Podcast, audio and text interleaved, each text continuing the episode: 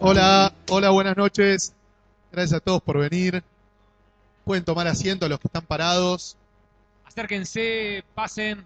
Vamos a empezar esta fiesta de los 20 años de Comiqueando. Esto a la vez es el podcast número 60 de Comiqueando. Para la gente que escucha los podcasts, si siguen más o menos la numeración, es el podcast número 60. Es la fiesta de nuestros 20 años. También es el 21 de mayo. Para nosotros normalmente... Frick, ¿me estás escuchando? Para nosotros el 21 de mayo, además del cumpleaños de Comicando, es el cumpleaños de mi hermano, así que le vamos a cantar el feliz cumpleaños. Que los cumpla feliz, Ya está, ya está, ya está. que los cumpla feliz, que los cumpla Dieguito, que los cumpla feliz. Gracias, gracias. ¿No, ¿No me anda el micrófono? Sí. Bueno, muchas Hay una gracias. tortita ahí para que soples. No, no, ya Sí, está. sí, cómo no. Eh, Ahí Bueno, llega, ahí llega, ¿eh? pero Tarde pero seguro, ¿eh? no podemos pasar a... No, no, primero te queremos ver soplar la velita, como todas las noches. Eh, mientras tanto, ahí, mira, mira, ahí, ahí tenés la tortita. ¡Oh, qué grande! Se apaga, se apaga, pero soplala. Bueno, Ya, eso, gracias. Dejala ahí. Después vemos cómo se la come. Bueno, eh, bienvenidos a la fiesta. Los que están parados se pueden sentar, chicos, hay lugar, hay un montón de mesas. Esto es el Ultra Bar, no sé si lo conocían, es un lugar muy lindo. Acá nos vamos a quedar un rato largo. La idea primero es grabar el podcast, después, si quieren, se pueden quedar, vamos a poner música. Como vieron, eh, estamos ahí eh, regalando revistas, comiqueando de todas las épocas. Hay, la- hay tres sectores. Tenemos del lado izquierdo, digamos, mirando de acá para allá, el sector de llévense todo antes que los buitres lo acaben. Revisen las pilas, hay muchos números que están mezclados y hay, hay pilas que son completas de ese número. Fíjense a ver si les falta alguno. si Algunas no están en perfecto estado, pero bueno, piensen que las hemos y conservado. algunas no están directamente. Piensen que las hemos conservado como pudimos desde los años 90, ¿no? Son revistas que han sobrevivido mudanzas, eh, cataclismos meteorológicos, un gobierno de Dualde, o sea, por ahí algunas están medio baqueteadas, tienen las puntitas dobladas. Las que tienen un film arriba, me fijé, casi todas están cubiertas por una película de polvo. Pero bueno, películas de polvo hemos visto muchas acá, muchachos, así que a nadie le va a escandalizar. Después, sobre el lado derecho tenemos dos sectores. El sector mini museo, que pueden ver piezas históricas de la Comiqueando 1 y unas cosas raras previas a la Comiqueando, como los primeros eh, ideas de logo que armé yo en la máquina de Editorial Record en el verano del 94, fines del 93, y que la fuimos puliendo y no, un poco más así, un poco más así, y, y al final llegamos al logo definitivo. Y después también tienen lo que llamamos el kiosquito, donde pueden encontrar productos de la Comiqueando, algunos de que son parte de la historia de Comiqueando, como por ejemplo películas o cromalines, eh, los, los mismos acetatos que usábamos para meter en imprenta, están ahí para que cualquiera que quiera colaborar, para que si recaudemos un poco más de fondos para los equipos del podcast, eh, pueden colaborar lleva- y llevarse un recuerdo de la historia, iba a decir viva, pero muerta, de Muerta, en Comiqueando. realidad. Bueno, también eh, destacar la presencia de un montón de gente que colaboró en la revista en distintas épocas, amigos que han pasado por las páginas de Comiqueando y que están hoy acá, Mariano Pajela, que hace nuestra página web, un ídolo online, eh, el Colo Berenguer está allá, un ídolo absoluto, un montón de gente muy grosa.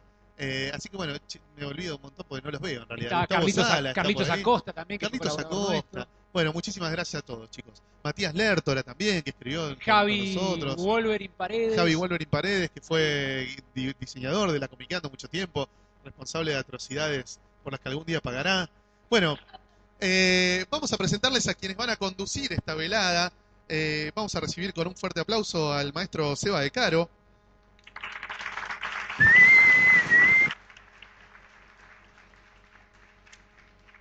Y también al conductor y creador del podcast de Comiqueando, el señor Martín Fernández Cruz. Grande Martín. No es Sebastián Weinreich, es Martín Fernández Cruz. No, no es Weinreich. Le Parecido. juro que no. Eh, bueno, por mi parte agradecerles a todos, obviamente muchos se quejaron, eh, mejorar el micrófono, mejorar la, la- tecnología en el podcast. Eh, en parte, bueno, la, idea de la fiesta era como unir estos dos motivos, por un lado festejar eh, los 20 años de la revista y por el otro, juntar un dinerillo para poder comprar mejores equipos. Así que bueno, les agradecemos muchísimo que estén todos acá. Este podcast va a estar dividido en dos bloques. En un primer bloque vamos a estar con, con el staff de la Comiqueando Clásica, vamos a charlar con ellos. Y en el segundo bloque, digamos con lo que fue la segunda etapa de la Comiqueando, por ahí está el Freak dando vueltas, eh, responsable de esta segunda etapa. Con Seba vamos a estar conduciendo. Si tienen alguna pregunta, después pueden levantar las manos. Sí, fíjense que en la mesa todos tienen unos papelitos que dicen, la pregunta es para y quiero saber X cosa. Eso después en el último bloque vamos a contestar las preguntas. Pueden preguntar lo que quieran con total impunidad, por eso no hace falta levantar la mano y hablar, sino que pueden poner cualquier cosa en el papelito, pueden preguntar atrocidades que igual las vamos a contestar. Lo, lo- lo bueno sería aprovechar para hablar de comiqueando, ¿no? No pregunten sobre la fábrica de tetas o cosas así porque podríamos, hacemos otro show otro día si quieren de eso. Bueno, eh, algunas cosas. Lo primero que vamos a tratar, sí, evidentemente, es de aportar información que no esté ya en los podcasts, porque ha habido podcasts que incluyen la historia de Comiqueando. Es muy cierto. Entonces hoy va a ser como la palabra pija y todo lo que no se puede decir generalmente en los podcasts. Va, se dice, alguna Se vez dice, se escapó se dice. una el pija. late night. Y Sí. vamos a... ¿Cómo? Se comen pijas. Cuando alguien está callado, porque hay un solo micrófono, van a escuchar de fondo un... tic, tic, tic, que es gente comiendo pijas. Vamos a invitar al escenario al que tengo el honor de presentar eh, un héroe personal, la persona que escribió la nota que cuando conozco una chica y quiere saber qué es el mundo del cómic, le muestro esa nota redactada, redactada digo, por el mítico, el genial, y pido un fuerte aplauso, Fernando Festino, el doctor Sachs, en el escenario.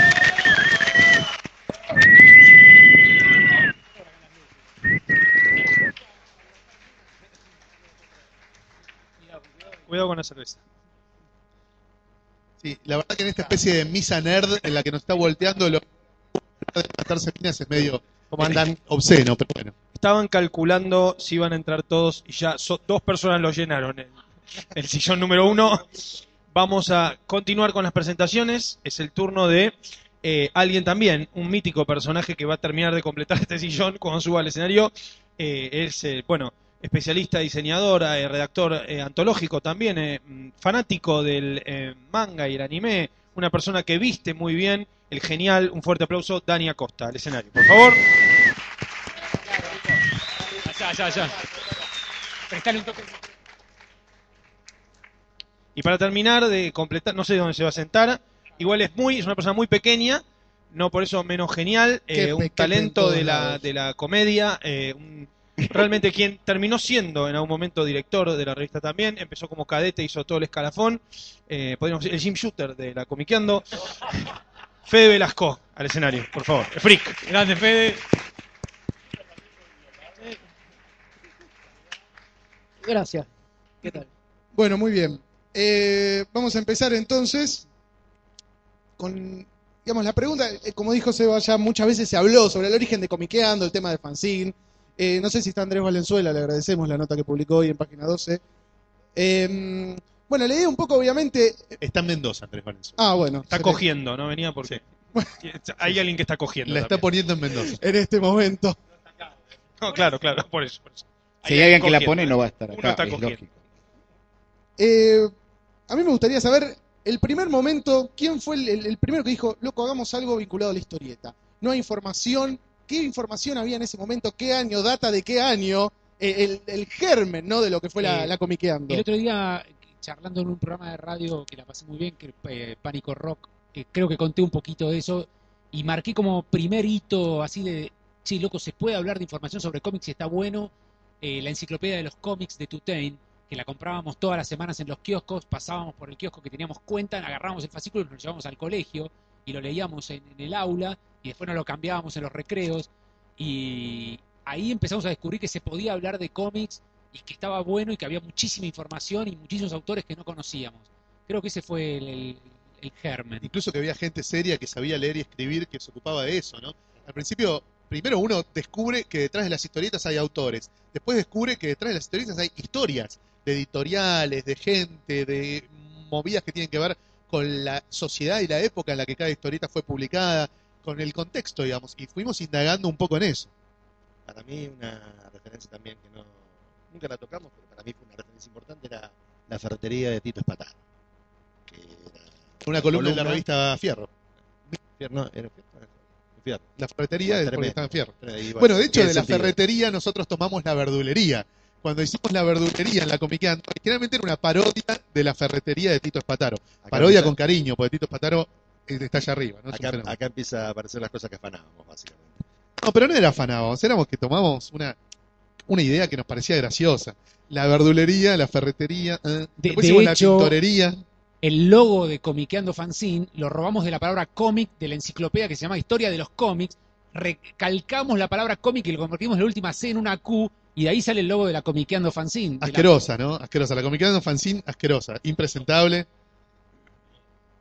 ¿Qué? El pegote, no, ese fue el número dos. No, la Comiqueando fanzine, impresentable. Pero bueno, eso son pecados de juventud, ya prescribieron todos los crímenes, no tenemos por qué ahondar mucho más en eso. Pero sí, de ahí viene el gen, de los 80. ¿Cuánto, ¿Cuántos números tuvo el fanzine? Sacamos 11 en un año. Sí, Exactamente. 11 en un año. Y la, o sea, eh, Festino es la primera persona que ustedes conocen del staff clásico, digamos, el primero que se incorpora cuando Comiqueando pasa a ser revista, o ya No. se conocían de antes. No, Originalmente con Fernando García y Hernán Ostuni, yo ya había trabajado en la Comic Magazine y de ahí teníamos una, una muy buena relación de laburo y, y fueron creo que los primeros a los que a los que pensamos en sumar. pero en Después cuanto eh, dijimos, Rafa de la Iglesia y el negro Botticelli. sí, pero cuando lo- el- el primer- la primera columna que pensamos dijimos tenemos que hablar de muñecos y nuestro amigo que más sabe de muñecos es Festino, así que el que va a hablar de muñecos y cebamiento va a ser Festino. Y, ¿Dó- ¿Dónde, lo, ¿Dónde lo encontraron a Festino? Te lo pregunto así. y con Festino ¿Dónde? nos conocimos en el Parque Rivadavia y de- En el Parque Rivadavia. Eh, tra- se transvestía en una villa de emergencia a la que nosotros íbamos a comprar Paco. Eh, no, mentira. Mentira, el gordo nunca tomó, pero ni, ni aire. Pero bueno, amén de la cuestión. Eh, sí, se hace el cool, es una cosa divina. Pero bueno, más allá de la cuestión, el parque realmente fue un, un semillero grosso. O sea, piensen que era antes de que existieran las comiquerías. y No existían los eventos, No existía nada. no existía la internet, Claro. no existía el celular, Lo principal es que no no existía, la- existía la línea H. no existía- Sarmiento era no existía la presidente. internet. Yo me acuerdo de las primeras charlas que dábamos en el primer Fantabaires y básicamente se redujo a que estuve una hora contando el plot de 60 revistas seguidas de Superman, porque nadie las tenía. O sea, no hablemos de información y nada por y porque no te podían parar, vos hablás y hablás. una, una- no digas eso. El doctor Zack Pero- también es famoso por su verborragia, ¿no? Como todos. lo- alguna vez alguno lo habrá sufrido tras el mostrador de una comiquería tirándote una tormenta de data así. Eh, desde, No, que que se les ocurre hacer la revista hasta que llega el número uno, que está ese veraneo, que se van con la- las anotaciones y tal, lo que cuentan en el podcast. ¿Cuánto tiempo pasa aproximadamente? Desde hagamos la revista, este va a ser el título, va a ser Ah, eso hay un-. Anda-. Cuidado. Eh, hay un antes que es que yo me estoy por recibir en la Facultad de Comunicación y presento como tesina una revista de información sobre cómics, que es una especie de esqueleto que después ampliamos para ir haciendo la comiqueando y se suma que tanto el gordo en las revistas de perfil como yo en la Scorpio eh, descubríamos que la gente todo el tiempo estaba pidiendo más información, no les bastaba una página o dos de eh, ¿cómo se llama? Comic, eh, la que hacía yo. eh, Eh, bajo el signo de Scorpio, ¿era? No, ese no, era es el correo. eh, Eh, com- Megacomics. Megacomics. Que después nos lo afanó Muñones para un evento, Megacomics, ¿te acordás? Megacomics le decíamos. Megacomics era la- mi página de información, que eran dos, tres, a veces una en la Scorpio. Y me preguntaban un montón de cosas en el correo, quería más información. Y a Andrés y Rafael de la Iglesia en los cómics de perfil, también todo el tiempo recibían gente que querían saber más, querían saber más, querían saber más. Y nos dijimos, bueno, es el momento de resucitar a la Comiqueando, eh, ahora no como fanzine, sino como revista en serio. Y la idea habrá germinado en octubre, noviembre. Noviembre del 93, yo creo que empezamos a darle vueltas al tema. Ahí fue cuando le presentamos el proyecto de editorial Perfil. Perfil se nos cagó de risa. Eh, dijo, nada, este lo va a comprar cin- 15 cirujas hechos mierda, olvídate. Eh, y ahí fue cuando decidimos, bueno, armarla nosotros. Y fue eso de ya para diciembre que nos íbamos de vacaciones, cada uno por su lado, anotando ideas. Después nos juntamos, hicimos tormentas de ideas, empezamos a convocar gente, a movernos. Pensamos sacar la revista en abril, después se nos fue postergando por un montón de cosas que nosotros desconocíamos por completo. Principalmente cuando llegamos a la última página dijimos, bueno, esta es la que ponemos lo que vale el número que viene. ¿Qué número que vi? No sabíamos qué hacer para el número que viene. O sea, pensar una revista mensual significa no solo pensar ese número, sino ya pensar qué va en el número siguiente. Entonces dijimos, pará, no podemos sacar una revista si no sabemos qué vamos a hacer en el número que viene. Y así empezó una locura que todos los números nos pasaba lo mismo, que era hacer el número que estábamos haciendo y además pensar en qué íbamos a hacer el mes siguiente. No tenían eh, la, la elección de la... No tenía redacción física. la- me imagino que hicieron en tu casa, en la casa de ustedes, la primera, ¿o no? No, eh, al toque le usurpamos la oficina a mi viejo en Forestal 400, la famosa fábrica de tetas. Eh, ahí, no, el Forestal 500. Ahí empezamos a reunirnos, ¿no? Con toda la gente del staff. Sí. Yo me acuerdo que ahí escribíamos, ahí hacíamos la mesa redonda, Sí. ¿no?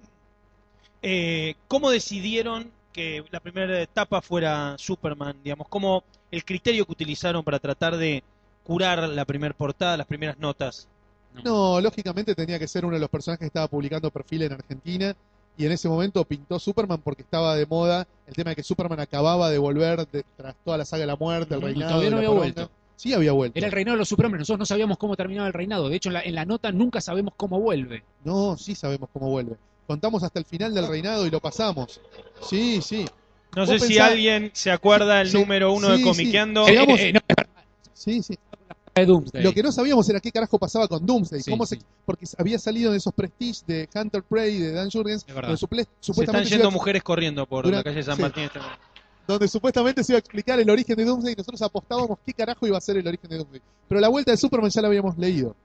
Eh, Otro dato interesante es que Sí. cuando no- Otro dato interesante. el primero, el Fue de primer dato interesante. Sí, dale. Eh, en, es- en esa época, una de las cosas que teníamos que decidir era quién iba a diseñar la revista, porque nosotros dijimos, no podemos cometer el mismo error que en el fanzine, nosotros no tenemos la menor idea de cómo se diseña.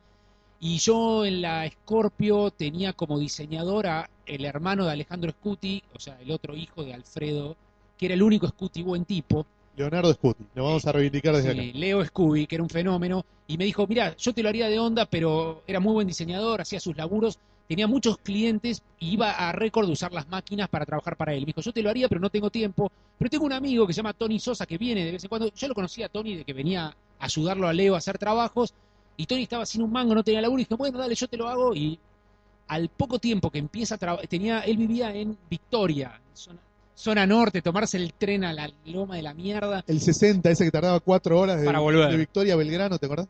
Entonces, eh, Tony eh, apenas empieza a ser la número uno, empieza a trabajar para Clarín. Y nos recontra garcó. Entonces nosotros terminamos yendo a Victoria a diseñarla nosotros en las máquinas de él. Yo me acuerdo que tenía un escáner que era como si fuera un secador de pelo, que había que pasarlo columna por columna por la página, así finito era. Entonces, para escanear una página entera había que pasar tres, cuatro veces derechito, esa especie de aplastador de ravioles Después raro pegar los, los archivos. Un, un horror, un horror. Bueno, y así la, la 2 y la 3 creo que la terminé diseñando casi todas Una tirada que- de cuánto el número uno. Eh, creo que 3.000, ¿no? sí. 3.000. 3.000. Y una de las cosas que tuvimos que hacer, que apostamos así plata, fue tiene que tener publicidad en la revista de perfil, porque es el público al que apuntamos. La movida del cómic hoy pasa por las- los cómics de perfil. Si ponemos nota de Superman, si hablamos de Virne, tenemos que apuntarle al público de perfil. Y además, bueno, en la Scorpio yo trabajaba y hicimos una especie de canje de publicidad, que, pero la plata la pusimos en serio para la publicidad de perfil. Ahí, ahí tuvimos que endeudarnos un toque, pero bueno, por suerte. pues, Ahora, ¿cuál fue la, la repercusión una vez que ya estaba en la calle ese número uno? ¿Cuál fue la repercusión? Digamos, hubo gente que dijo, che, qué bueno. ¿Dónde- cómo, ¿Cómo aparecieron los primeros redactores que interesados, digamos, por la lectura y dijeron, a mí me gustaría, cuenten Correo de conmigo"? lectores, todo eso pre-internet, ¿no? Hoy tendrías una respuesta inmediata.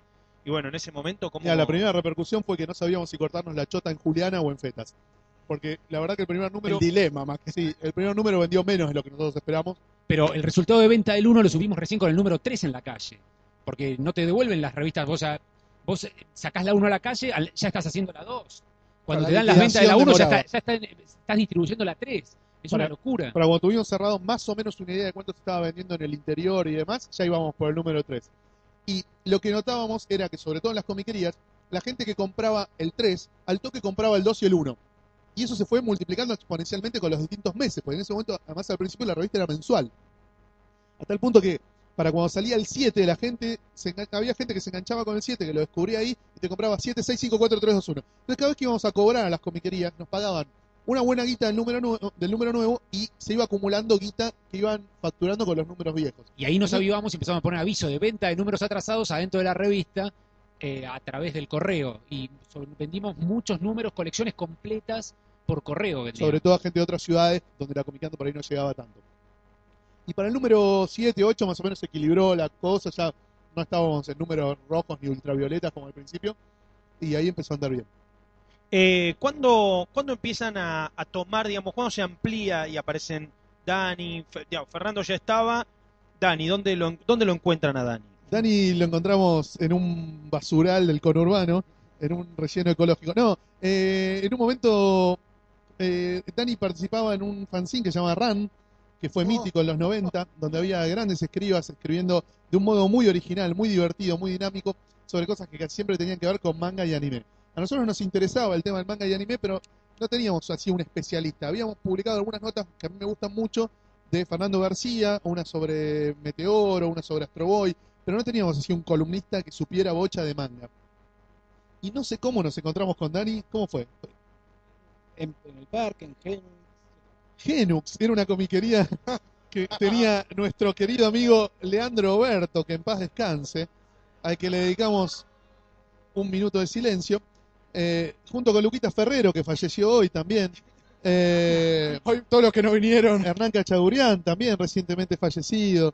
Bueno, eh, un montón de gente a la que homenajeamos, ¿viste? Como los Martín Fierro que empiezan a pasar las caras de los fiambres. Bueno, ahora los vamos a... Bueno, contanos un poco cómo nos conocimos, que yo no me acuerdo.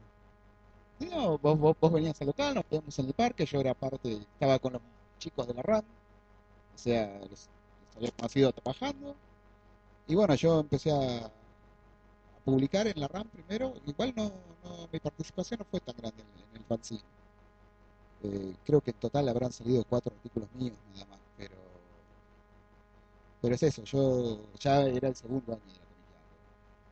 Y me acuerdo que fue que, claro, querías ampliar más ese, ese, ese sector de- del manga y el anime, lo cual era medio raro porque antes en la comiqueando había salido una nota que era el juicio al manga, que en ese momento la gente de comiqueando no era tan abierta, tengo que No, decir. pero habíamos hecho También notas tiene, de... que ver, también tiene que ver con que el manga que se publicaba en Occidente en el 94-95 era una verga, ¿no? O sea, había muy poco buen manga publicado en Occidente del 95. La gran mayoría de lo que te ofrecían las editoriales era bastante peor. Pero el juicio del manga me acuerdo que era bastante parejo, ¿no? El- el- las opiniones a favor y en contra. Eso fue en el número 11 o 12, que tuvimos problemas con Oberto, con... Claro, porque me acuerdo que estaba, opinaban Ah. Oberto, opinaba Marcelo, que estaba en la RAM, opinaban varios, y bueno, eh, la verdad es que es eso. Eran jóvenes y estaban cerrados, ahora son viejos y están abiertos. Pero claro, este, y claro, en cierta forma eh, querían ampliar un poco eso, medio regañadientes me parece, porque es eso, el manga era malo. El manga eh, le falta mucha sopa. ¿Viste? Y bueno, me pidieron colaborar con una nota de Caballeros del Zodíaco. Y bueno, cumplí con eso. Después me empezaron a, pedir un par de cosas más. Lo gracioso es que, que se pasó durante toda mi etapa de escribir en, en la comiqueando que está bien, yo podía proponer y todo eso, pero usualmente me terminaban pidiendo que escribiera sobre lo que llegaba ¿Cuál fue la primera no nota que hiciste de manga? a los Caballeros. Porque ya había hecho Y, una yo claro, que ahí- era penosa. Entonces dije, pará, pongamos a alguien que sabe. Sí, la número 20 la hice yo. La primera la hice yo. Claro, sí, sí. Sí, que era muy, muy gracioso. Era, a mí me pareció, a mí me pareció, porque te viste sí. tres capítulos y dijiste, No, vamos no, a escribir. no, los capítulos que vi. Vi varios, vi varios. Dije, bueno, en base a lo que vi... Gen- generalmente, generalmente había como una máxima que era que si estaba Batman o Robotech eran números que vendían muchísimo, ¿no? Había Sí. como una especie de. el, el de combo idea. Batman Robotech era Claro, salía mucho. Era el hit Eh, y después ya a partir del 98 cuando se impuso masivamente el anime en la tele Se empieza a Ball- degradar el hit. Dragon Ball fue el otro hit Sí. ¿no?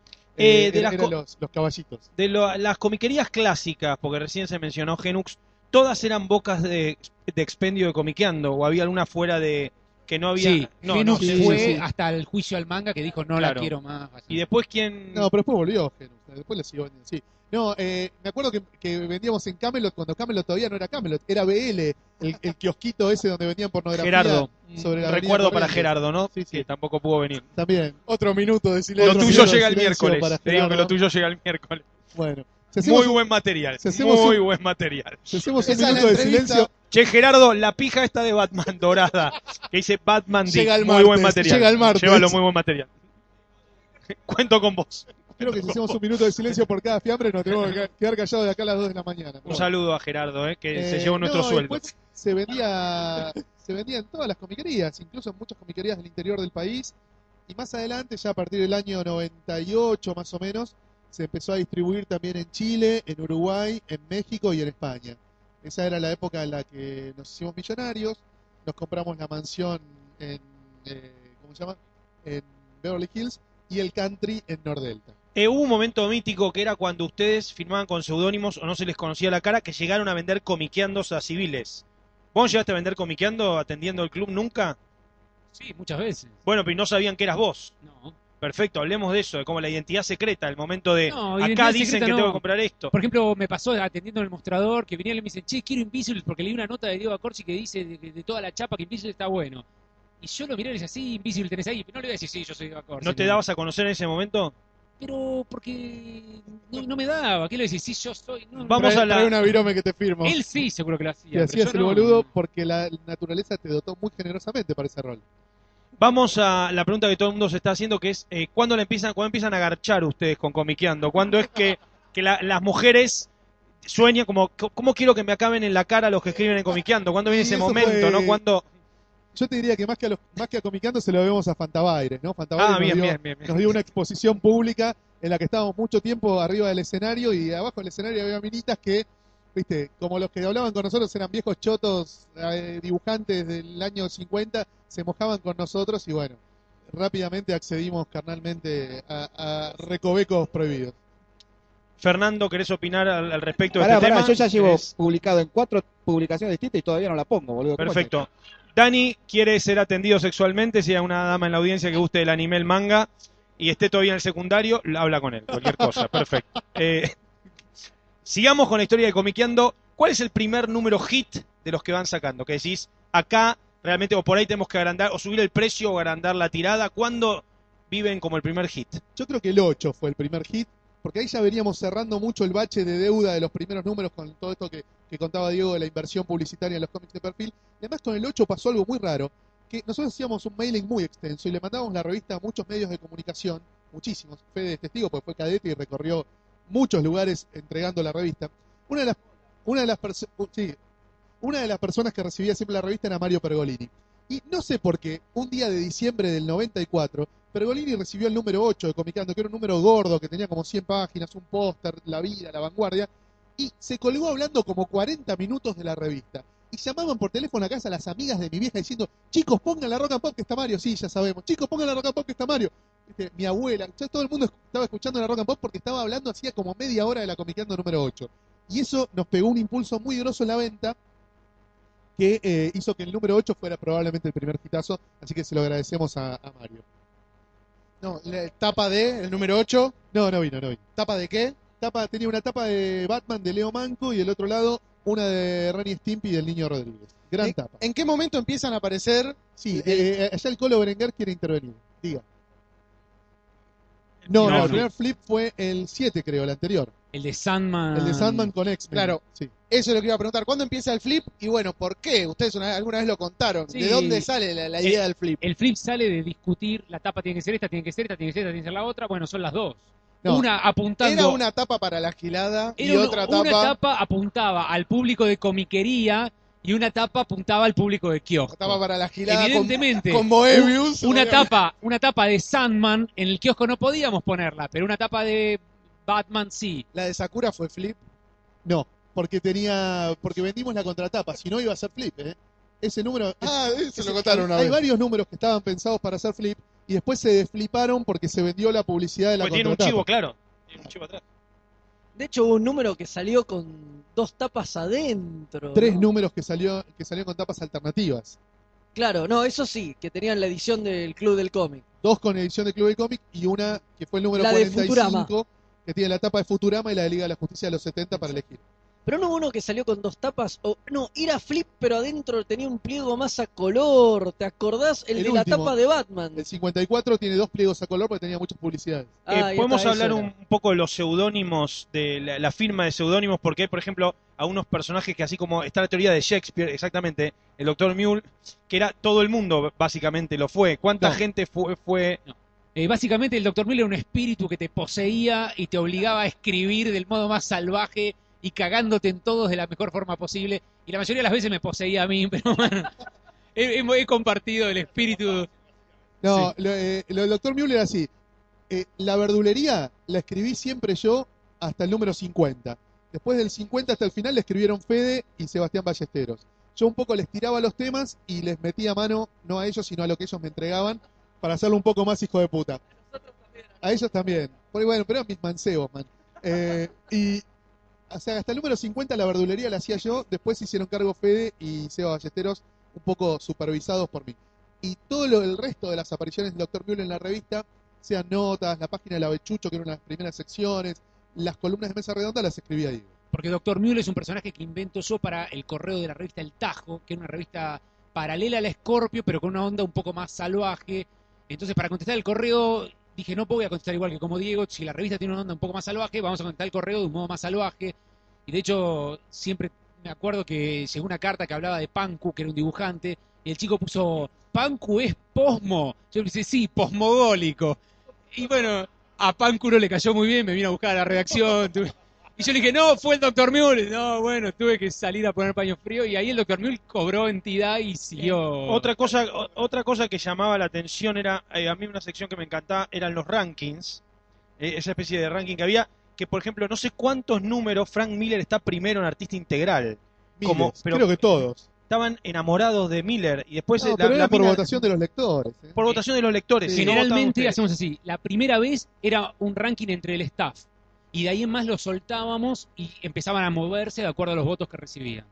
Eh, las notas escritas en conjunto, ¿eso cómo era definido? Digamos, vos como director de la revista ibas distribuyendo o otorgás o alguien venía como Fernando y decía yo quiero escribir de esto. Hay, Las hay- dos hay- dos cosas diferentes. Jamás voluntariamente fui a entregar.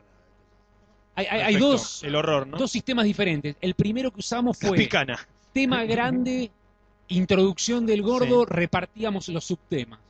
Por ejemplo, la de eh, la violencia, Sí. la del humor, ahí esa fue la de la Golden Age. Y otra que hicimos, eh, que la que más me acuerdo con el gordo, fue la de eh, cómo ir a la convención de San Diego, que la escribimos a cuatro manos. Uno dictaba y el otro escribía lo que el otro dictaba más lo que uno quería. Y después se sentaba el otro, corregía lo que escribió el otro, y el otro le dictaba y el otro escribía, y nos modificábamos lo que escribíamos Esa fue para mí la mejor nota de la etapa clásica de Comicando, la que más me divertí haciendo. Y después había muchas notas que se hacían, se repartían por lobby, ¿entendés? Por ejemplo, venía el doctor Sachs y decía, che, si hay nota de Sandman quiero participar. Eh, la pensaba hacer yo, pero bueno, la fragmentamos en, varias, en varios pedazos y un pedazo lo escribí vos. O si hay nota del Eternauta quiero participar, decía uno. Bueno, yo se la pensaba dar a Fernando García o a Hernando Tuni, pero si querés metemos un apartado tuyo y participás. Eh, Entonces, así con la de Swanfing también la cortamos en la pedazos. Bueno, las notas en conjunto a, a veces surgían por lobby, ¿viste? Porque venía alguien a hacer lobby que eh, quería estar en esa nota. El drama de las entregas tardes, ¿cómo, digo, ¿cómo llegaste a apretar gente amenazando con qué? No, con nada, que eso. Hubo gente que me hizo tener los huevos de demonio varios días porque no venía, no aparecían las notas. O notas ¿Cuál era el peor? eh, festín. Festín. Qué bueno que está acá para este momento No, porque además-. El doctor Sack tenía una particularidad que era que vos le pedías una nota y él te escribía cuatro. Entonces, de pronto había que o tirar a la mierda otras dos notas para darle más espacio a la de él, o ponerse a cortar párrafo por párrafo hasta sintetizarlo. Y era el triple de laburo, o sea que era muy, muy complicado. O sea, no era que entregara tarde, era que había que tocar. No, las dos cosas, las dos cosas. Yo me acuerdo como lector haberme cebado mucho, por ejemplo, cuando recomendaban Black Sad, que todos le pusieron grandes puntajes. ¿Qué otras historietas ustedes sienten que, La- Las impusieron ellos, claro. claro, las impusieron o le dieron manija o dijeron, ojo que acá hay algo potable, local, de afuera? Preacher. Sí, la mazmorra, Preacher avisamos. la mazmorra, La casta de los metabarones, eh, Preacher sin duda. Sí, varias. untó la chapa cuando iba por el número 2 o 3. Sí, o tres, sí, sí. No, varias cosas pusimos de moda inconscientemente, ¿no? Porque estábamos abriendo un negocio maravilloso a gente que luqueaba importando eso de saldo de España. No, bueno, no importa, está bien. Bien, eh, que hable un poco Fede. Yo quiero, primero la No, experiencia, Fede, como, mudo. como tu, tu primer contacto con los chicos cuando sos una especie de, literalmente puedo decir, cadete de Totalmente, la, de la totalmente. Pará, primero fue lector, después fue Lector. Claro, yo, yo empecé Contá como... todo. co- bueno, yo arranqué como lector, creo que, bueno, ahí rinde lo que decían de poner avisos en las perfil. Yo compraba las revistas de perfil, vi un aviso y en el mismo kiosco donde compraba las revistas tenían el número uno. Creo que también en parte tuve orto porque el chabón, el kiosco ese era grande, yo vivía en Palermo y bueno, nada, eso. Y pude comprar el, el primer número de la revista. ¿Qué sentiste cuando la leíste la primera vez? No, estaba Una genial. náusea era que- Una Está- náusea asquerosa. En, No, en no, realidad no, Fede me- pensaba 100 kilos, pero ese Claro, día vomitó vomité. 65. Tal cual. No, no, no, no. Me, me- me gustó mucho, qué sé yo. Era un poco como un universo expandido de las notas que salían en las perfil, que creo que eso era lo que en ese momento, por lo menos a mí, De hecho, eh, Pará, Rafa de la eh, Iglesia. Santiago, se nos murió esta pantalla, ¿qué hacemos? De hecho, Rafa de la Iglesia iba a traer sus seudónimos de las revistas de perfil a la revista, a la Comiqueando, que de hecho muchas veces eh, Weirdo, esos éramos Andrés y yo que le íbamos a dar una mano a su casa porque no llegaba con las entregas. Entonces dijo, sí, vamos con todos los personajes, con todos los seudónimos. Y los mismos de perfil dijeron, no, no, los personajes son nuestros, no los puedes usar. Y en vez de pelearlo, dijo, bueno, está bien, si los personajes son ustedes, pero soy yo. Bueno, pero los personajes no te los podés llevar. Entonces el crossover con ¿no? Perfil quedó nadie había trunco. firmado nada. Bueno, de, de hecho yo era fan de charlas en el parque, debo ser Claro. el fan, pero... Bueno, Charlas en el era Parque es- se vino de perfil a De perfil a comiqueando, claro, tal, tal cual. Eh, estaban muy buenas, a mí me gustaban mucho. ¿Y cuándo tenés tu primer nota? ¿Cuándo pasás del otro lado? Uy, no, no, pero primero laburo de cadete, o sea, eso es posta. O ¿Qué- sea, qué- qué- ¿En qué consistía tu trabajo? yo empiezo de cadete en un momento sodomizado que, por la papa, ¿en qué va a claro, eh, el que la papa deja de sodomizar a, a José Gaitán eh, y... José Luis Gaitán, un saludo. Otro, nada, otro fallecido. Otro que falleció, sí. ¿Cuánta gente? Iban en el mismo Eh, micro todos. Deja de sodomizar a José Gaitán después de varios años. Sí, creo que el récord de permanencia como cadete de la Comicando lo mantiene José. Estamos ahí. Vos, vos y él, sí. Estamos sí. ahí, los dos laburamos dos años y pico, o sea, un montón. Eh, y bueno, nada, yo ya lo conocí a Andrés, éramos amigos desde hacía un par de años y bueno, me ofreció el laburo ese que era de cadete, que básicamente era hacer el mailing, hacer el famoso mailing ese que decía de llevar las revistas a los medios, ir a la imprenta, romper las pelotas y meter presión el día que decían que la revista tenía que estar lista y cargarnos, no me acuerdo cuántos eran, 500 revistas, una cosa así, que es lo que iba a comiquerías, que lo repartíamos entre la papa y yo a gamba, pues en ese momento no había, no tenía, no había distribuidor de comiquerías ni nada, y después íbamos a la casa de él, separábamos los pedidos. Perdón, pero eh, a gamba quiere decir que ustedes salían con una, con lo que sería un fajo de, de las revistas Sí. y caían en, en subte, iban en subte. En, Sí. Claro, sí. exactamente, sí, era así. Nos- eh, él llamaba a las comiquerías de su casa, una por una, a todas las del centro. Che, ¿cuántas comiqueando querés? Tantas, tantas. Íbamos metiendo en bolsita, los que pedían muchas un paquete, qué sé yo, juntábamos la pila de paquete en un bolso. Todavía creo que rompí dos bolsos haciendo eso. eh, y nada, nos cargábamos un bolso cada uno, nos dividíamos el centro y lo íbamos pateando y dejando las revistas Hay en una cada leyenda lugar. de que en la primera época de Image pasaba lo mismo, que cuando abrieron ellos te atendían ellos. eh, no, estoy jodiendo. Tipo Sam Kiss te atendía el, el teléfono y te mandaban. No estoy jodiendo, ¿eh? O sea, hay gente que jura en Meridiana que los primeros de Max se los compraron a él y se los mandó con una litografía, no sé qué poronga. Bueno, Ah, bueno. pasa esa época. No, bueno, ¿Y y en el medio, bueno, a mí siempre me gustaba la revista y yo le rompía la- las pelotas a la papa con que quería escribir en la revista Claro. y me sometió a lo mismo que sometía a todos. No, no, no, el sexo anal no. Eh, a, a, a las famosas dos fichas putas, que era una ficha de un personaje yankee y una de un personaje no yankee, que era como el filtro. Yo arranqué, hice primero la ficha de Mikilo, me acuerdo bien, que era el personaje no yankee, y ya con eso, y después de eso ya creo que arranqué a escribir directamente en la revista, porque después hice de varios personajes yankees. Pero lo primero, creo mío, publicado ahí, es eso, y después medio que quedé fijo en la sección 1, 2, 3 probando, que era una sección que... No, no la inventó Diego esa sección. La inventó él, Sí. pero básicamente la escribía yo, porque en ese momento compraba muchas series nuevas de editoriales muy pedorras que, que salían a montones. Que nadie más en su sano juicio hubiese leído. Exacto. Entonces me decía, che, vos comprás muchas series nuevas, le das mucha oportunidad a, a títulos que nadie más leyó. La peor verga que leíste en ese momento, ¿te acordás? Que dijiste esto es- Nine. Ah, perfecto. eh, que no la había comprado yo, me la prestaron. Y fue un, una... Creo que la persona que te, pre- te la prestó estaba por ahí. No sé. ¿Está por ahí? Puede No, ser. no, veo, Eh, era un aborto talidómico y no, no, no, me, me causó muchísima repugnancia. Eh, pero eso fue, ahí en esa sección le pegué duro y parejo. Y bueno, y después, como decía antes, en la verdulería, cuando la papa decide que la verdulería no va más, con, bueno, con, con Seba Ballesteros le pedimos la posibilidad de, de replantearla. Y nada, creo que le terminamos encontrando una vuelta un toque más zarpada por ahí de lo que venía haciendo y que también nos trajo algunos problemas. Me, acuerdo que había mucha gente que esa época no, no le gustó demasiado. Y bueno, ahora para cerrar este primer bloque dedicado a la etapa clásica, el final. ¿Qué pasó con el final? ¿Qué pasó con ese número apócrifo? Que por ahí hay algunos ejemplares. ¿Cómo llega? ¿Cómo los toma? Y bueno, ¿qué pasó después?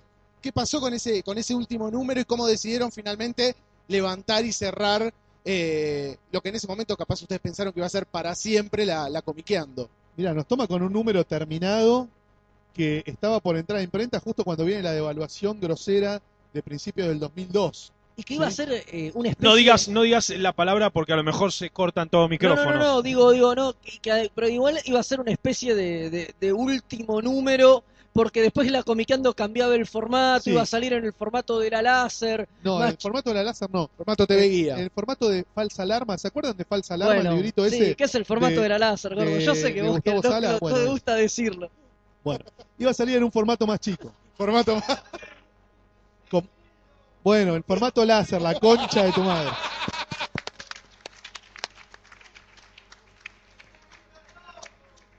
Y con muchas más páginas, pero más chiquito. Y bueno, con, con historietas de K-pop también, sí, que era un fanzine que hacían Lucas Varela, Gustavo, Roberto Barreiro, un montón de gente amiga. Eh, bueno, lo cierto es que con un número ya listo para entrar a imprenta viene la, la devaluación del 2000, de principio del 2002 y de pronto los costos para imprimir la revista se triplican.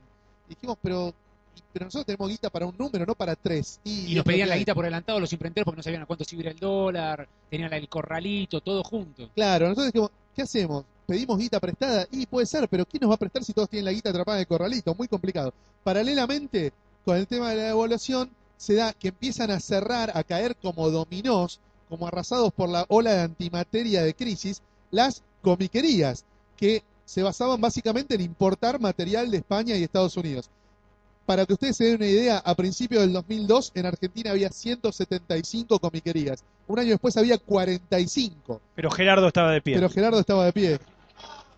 Gerardo resistía en la trinchera. Entonces, piensen también que las comiquerías eran una boca de expendio donde se vendía buena parte del de la tirada de Comicando y además eran los que más nos compraban publicidad en la revista. De pronto, se iba a la B, un circuito de comercialización que nos compraba avisos, que vendía muchas revistas, dijimos, no, no podemos, viste, no, no nos podemos colgar del kiosco y esperar que la gente la compre al triple de lo que la compraba hasta el número anterior. Así que como, bueno, nada, se termina acá y ya fue, viste, nos dedicaremos a pedir limosna en el subte, no sé, a cultivar soja con grobocopatel, jugar a las cartas, no sabíamos bien qué íbamos a hacer. Y quedó ese número ahí inédito y yo dije, no, no, lo metemos en el culo, ya fue. Y Diego tuvo otra idea que fue hacer lo que ustedes vieron ahí. Claro, eh, cuando en cierta manera despedimos a los diseñadores, o sea, le decimos, muchachos, se acabó, el número no va, no, tiren toda la mierda, pero no, está todo el laburo hecho. Bueno, medio como que me dio pena, ¿no? Estar, tenía, me, me- me llevé del estudio de ellos todas las páginas de corrección, en realidad se las habían dado, ya se las habían dado a Andrés. Estaban en mi casa, me parece. Y, y están corregidas, ustedes la, la- la pueden ver, la Comunicando 55 tiene correcciones de Andrés con virome en los márgenes, que eran las cosas que tenían que volver a, a los diseñadores para corregirlo antes de entrar a imprenta. La última, última corrección. Pero ya los diseñadores dijeron, bueno, tiramos toda la mierda, eh, le borraron todos los archivos, no quedó nada, excepto esa, ese papel, esa prueba de impresión previa para corregir. A la que le faltaban las historietas y los avisos, por otro lado. Algunos avisos le faltaban. Ya había avisos que habíamos cobrado. Los que están en la Comiqueando 55 apócrifa son los que efectivamente nos pagaron por anticipado, porque quizá nosotros vendíamos de a tres. O sea, poné un aviso en esta vale uno, poné en tres vale dos. Entonces, había veces que yo, la escuela de Graicochea nos había comprado por un año entero, Un me año parece. entero. Era áspero el tema de los avisos, porque es algo Sí, que. era lo más A veces, y- pero fluctuaba. No, no, ¿eh? digo, porque en un momento donde. Me tocó padecerlo hace un mes, a. Claro, sí, sí. Porque tal cual, digamos, uno hoy por hoy busca avisos para cualquier tipo de emprendimiento y más vinculado a la historieta y es muy jodido. Digamos, en ese momento, ¿era igual o era un No, poco más no. fácil? La crisis del 2002 convirtió a los crotos en más crotos. Hoy son mucho más miserables que hace 10 o 15 años. Eh, en la época de la comiqueando clásica no era tan difícil mentirle a alguien de una comiquería o una editorial para que te pusiera publicidad en la revista. Eh, había meses en los que fuera de joda sobraban los avisos y meses en los que había que remarla un poco más. pero en general nunca nos faltaron auspiciantes. Hay que pensar que para el número uno, o sea, antes de ver nada en la calle, ya hubo gente que nos dio plata para poner avisos. O sea, Gerardo, nosotros. Gerardo vos, vos decías que pasabas películas en tu casa y te auspiciaba, boludo. Sí, pero no solo Gerardo. Gerardo, estamos hablando de la época de BL, en el año 94, íbamos y decíamos, hola, vamos a sacar una revista de cómics y tomá plata. Y conseguimos que gente nos pagara por eso, es una A- locura. Vos te a Gerardo- pensarlo y es una locura. A Gerardo le mostramos ese monito que está ya colgado, exhibido en la en el museíto de Comiqueando No, no, no, lo-. Sí, sí, le mostramos una, una especie de boceto de lo que iba a ser la revista. Ah, no lo trajiste. Bueno, no importa. Bueno, perfecto. Eh, bueno, así damos final eh, al primer bloque. Cuando volvamos va a estar toda la nueva etapa, la nueva generación, las preguntas de todos ustedes. Vale Es- preguntar lo que sea, lo que quieran. ¿Qué más, Andrés? No, les recomendamos pasar por el kiosquito a los que quieran llevarse una remera igual que esta, que tiene, como todos los días, a Dani Deo en el corazón, ¿sí? Y el número de Comiqueando 20 en la espalda. Hay de muchos talles, están muy baratas y nada, mientras tanto... No la usen en citas, ¿no? También, No, es no, bueno no. aclararlo. No es es para usar cuando uno está o solo. sea, si tienen que Así explicar que, estuvieron acá, pierden puntos a los Para pavotes. dormir. Trae una remera con la cara de Amorfi, no garpa, eh, no garpa. Vamos a poner un poquito de música y enseguida Sí, seguimos. la eligió Martín la música, así que agárrense.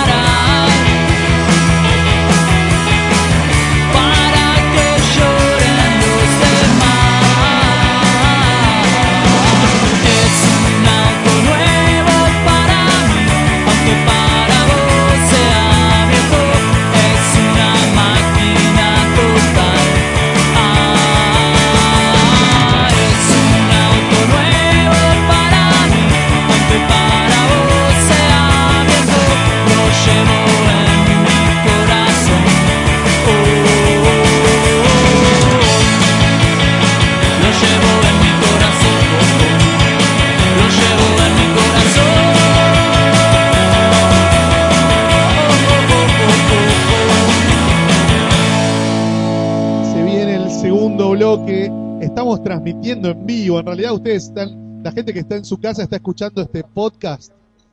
eh, lo está escuchando en su casa o en el Bondi o en el iPod o en algún lado.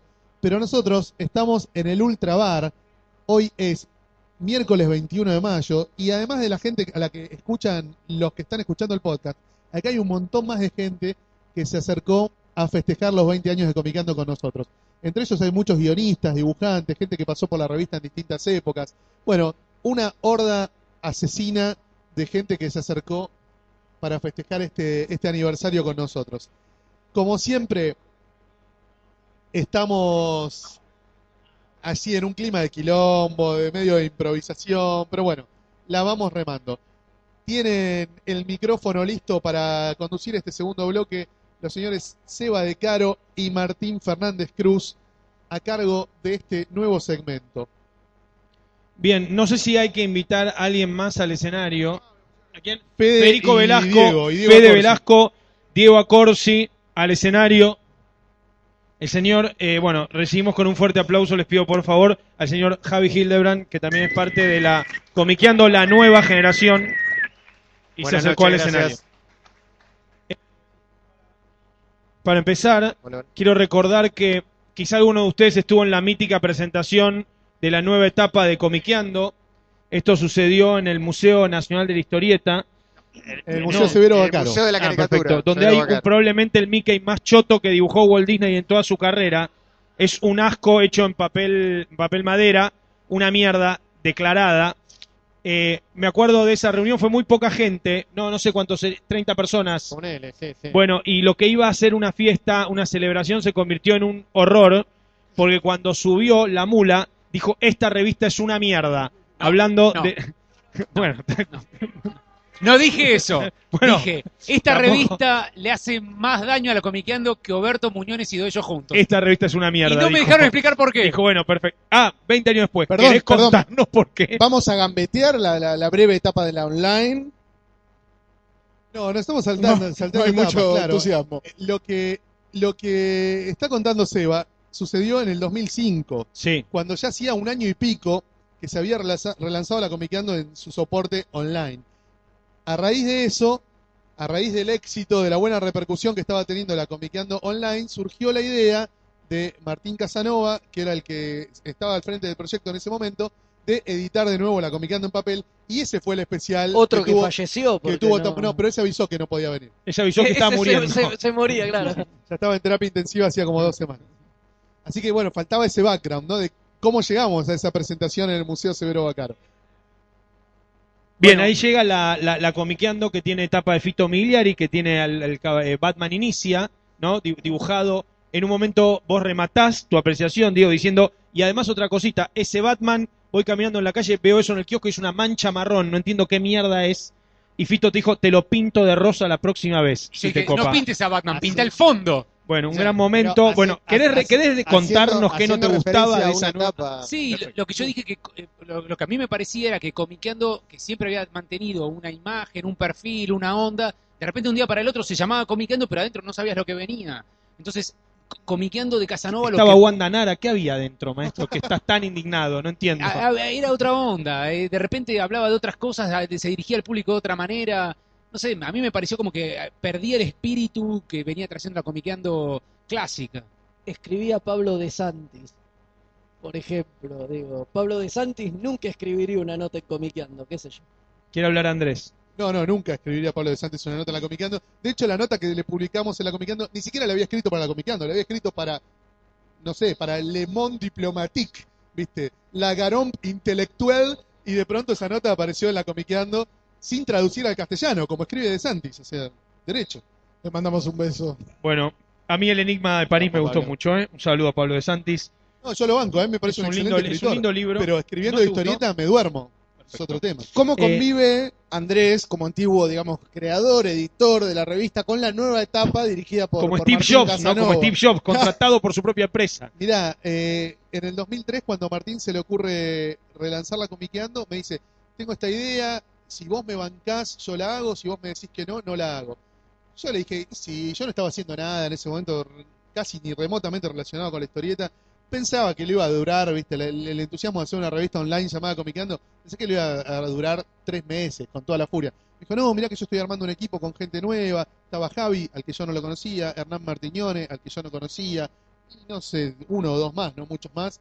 Eh, y me dice, no, pero yo quiero que vos colabores, si podés escribir algo y, y si podés eh, convencer a alguno de los chicos de la formación del, staff clásico para que participen.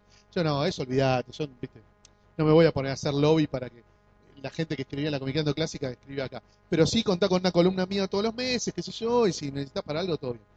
El primer año y pico de la Comiqueando Online, mi participación fue mínima, pero mínima, mínima. Eh, vos testigo. sacaste lo que denominamos parrilla, es decir, notas que estaban guardadas para publicar para más adelante, Sí. algunas cosas que no, no, no entraban por formato, por cantidad de caracteres, que nunca se llegaron a publicar en la Comiqueando, el gordo se las habilitó para lo online.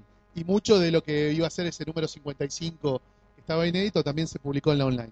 Pero mi participación era mínima, yo la verdad que no me metía en los contenidos, aportaba una columnita hecha así entre gallos y medianoche y no mucho más. Después, en el 2005, a fines del 2004 en realidad, Martín me dice, che, estamos muy embalados con la respuesta que está teniendo la Comiqueando en la web, quiero sacar una revista en papel, lo que se nos ocurrió charlando con Javi es hacer un concurso de historieta, que la gente mande sus historietas y a las ganadoras las publicamos en una revista. Yo lo miré y le dije, ¿sabes qué me parece la idea más chota de la historia?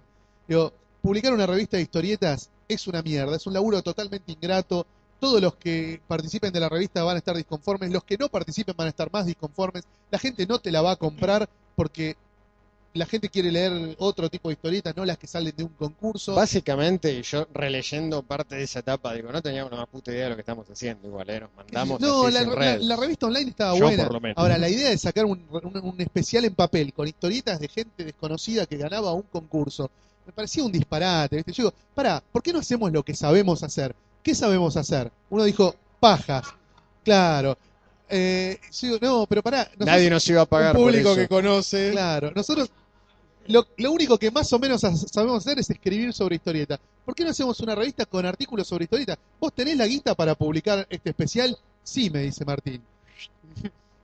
Y bueno, entonces publiquemos este especial con notas nuevas o alguna nota de las que ya se publicaron en esta, en esta etapa de la online. Y hagamos eso y pongámosle anuario comiqueando y el año que viene por ahí hacemos otro. ¿Y cómo le fue? Pará. ¿Cómo le fue? Al toque Martín dijo, lo voy a pensar. Se ve que lo consultó con la almohada, creo que también con Javi. Puede ser, Que, sí. estaba, que estaba físicamente en el mismo almohada, lugar. Claro. mientras, mientras se peleaban por la almohada. Y finalmente me dice, ¿sabes qué? Vamos a hacer lo que vos decís, vamos a sacar un número especial de Comiqueando y a ver qué pasa. Y les fue muy bien. Bien. Un poco colgado de las tetas de Batman Inicia, que era la película del momento. Y de, y, de, y de mucha gente también que decía, che, cuando vuelven en papel, cuando vuelven, digamos, como, Eh, como todo Javi, número uno eh, siempre tiene una repercusión. Estaría bueno que vos, como eh, representante de la etapa nueva, cuentes cómo te acercaste vos a Comiqueando. Bueno, yo de pura casualidad, es más, yo lo conozco a Martín Casanova, que es el que, el que, Sí. el que hace todo este relanzamiento, en el mismo mes en que sale la Comiqueando Apócrifa. Apócrifa. Este, y ahí los, los dos estudiábamos juntos diseño gráfico y él me dice, che, estoy pensando en la idea de hacerlo como página web, todo, estoy viendo, vos querés acercarte, yo nunca había escrito nada en mi vida. Era la, la- la primer- la primera nota de escribir comiqueando, lo primero que escribo sobre cómics, cosa que todavía se nota hoy. No, no, no se notaba lo más mínimo. Y tampoco se notaba la edad que tenías. Pará, escuchen esto. ¿Cuántos años tenía Javi cuando empezó a publicar en la Comicando Online? 19, Epa, un precoz. era muy chiquito. Este, Cuando nosotros hacíamos el fanzine teníamos 18. bueno, Bien. O 17. Bueno. Bien, entonces te acercás, digamos, eh, tu primer acercamiento es ese, la online, publicás Exacto. en la online y después pasás a... ¿y ¿Te acordás el- la nota que hiciste para el anuario este que sale en el 2005? Para el anuario había- le había hecho una entrevista a Liniers, que también Ah. fue la, la primera entrevista que hice en mi vida, también. La primera que Y me probablemente una de las primeras de Liniers, más o menos, ¿o no? Y, Del 2012 era este, Bonjour. 2005, 2005. Pero no, Bonjour, ¿cuándo lo había sacado? Bonjour, No. eh, ya había también. eh, ya- ya Había sido salido 2012. el segundo de Macanudo. Macanudo. Macanudo iba por el tomo 2. Claro. Este, Bien, eh, comienza esa etapa. Fede, en ese momento, ¿qué hacías en la etapa nueva? En la online escribí un par de cosas, pero sí, igual que Andrés, digo, una colaboración muy, muy esporádica. Yo a Martín lo tenía visto porque Martín era colaborador de la época, de la época clásica, pero de cruzarnos en la redacción alguna vez y de cruzar con él un, En Fantabaires, por ahí. un par de palabras en Fantabaires y cosas así, pero la verdad que no tenía un trato con él. Creo que también me mandó un mail, como le debe haber mandado a todos los colaboradores viejos, si tenía ganas de, de colaborar. Y le dije, bueno, mirá, en la medida que pueda, que, que, que tenga ganas y alguna cosita eh, metí ahí. Y después creo que para el anuario ya no me acuerdo. No- hicimos la nota esa de Green Lantern a medias. ¿Cuánto dura el después? reinado de, de Casanova hasta que Fede toma el control con el otro formato? Eh, y más o menos, mira, al toque del anuario, Martín nos reúne a todos y nos dice, chicos, esto vendió muy bien, el distribuidor me está pidiendo otra para el mes que viene. Sí. Dijo, no, el mes que viene chupame la pija. O sea, mínimo tres meses. Y en agosto del 2005 salió el segundo especial. La de Superman. No, la de no. Sin City. La de Sin City. La de Sin City. Ahí Eso, ya cambió todavía no todo. entiendo cómo terminó siendo una nota Ahí ya por cambió todo, porque ahí yo ya me hice cargo de la parte de historietas, ahí ya tuvimos historietas más lindas, con Trillo, Bien. Rizzo, Dani Deo, Gustavo, Lucas Varela, ya fue otra onda el tema de las historietas, que en el primer número había sido muy criticado. Eh, y ahí empezó a- durante dos años más o menos, ¿no? Sacamos especiales, seis especiales en dos años, ¿sí? Todo el 2005 y todo el 2006. Y a fines del 2006, Martín se le ocurre el formato a color. Claro, a fines de 2006, el último número de 2006, Más cuando chiquititas. a Martín se le ocurre cambiar el formato y hacer toda la revista a color. ¿La primera qué etapa tiene de esas? eh, del extraño mundo de Jack. Perfecto. Yo al principio dije, no, vos estás en pedo, esto es un delirio. Al toque le di la razón. ¿eh? Cuando vi la revista impresa dije, ah, soy un boludo, tenías razón. Y ahí Martín empieza a hacer lobby para empezar a traer de vuelta las viejas secciones de la comiqueando Sí. clásica. Y a algunas le dijimos que sí, a otras le dijimos que no. Lo cierto es que al segundo número Martín ya se pone con todo a editar libros con la editorial Domus. Dice, no, la comiqueando es un quilombo, mucho laburo, no sé qué, me quiero concentrar en los libros, no la hago más. Y aparece Fede y dice, bueno, entonces la posta la tomo yo, que ya hice, ya tuve todos los cargos dentro de la, de la estructura de la revista, menos jefe. ¿E- ¿Existía la Comicu en ese momento? No. No, no, no, no, de no. hecho, de hecho, yo para Domus también hice el laburo de cadete Claro. y además me encargaba de la parte comercial. Yo vendía, lo- eh, en el último tiempo vendía los avisos para la Comiqueando, Es, es el peor trabajo que de es el peor trabajo de todos, ¿Cuánto, totalmente. cuánto claro. convivieron la Comicu y, digamos, y la Comiqueando? ¿Cuántos números llegaron a En convivir? el 2008, con Fede nos reunimos, Sí. la revista estaba vendiendo bien, en el 2007 la, la Comiqueando fue un muy buen año para la Comiqueando, el 2007 salía bimestral, se vendía bárbaro, y ahí empezamos con Fede a pensar en ampliar la, la cantidad de revistas. La Comicu sale el número, por eso digo, sale el número, el primer número que yo edito de la Comiqueando, que es el de tapa de, de, de, de Spider-Man. de Spider-Man. El tapa de Spider-Man, vamos al evento de Campana y Ah, todo ¿te el acordás? mundo nos pedía cosas de Dragon Ball. Entonces, volvemos de ahí y yo le digo a la papa, papa, hay que sacar una comiqueando, pero de manga y anime. Digo, tenemos que, y, y qué sé yo, y a la papa enseguida se engancha, se le ocurre una idea, qué sé yo, le digo, sí, bueno, pero este es el primer número de comiqueando que edito, qué sé yo, dame algo de tiempo. En un año la sacamos.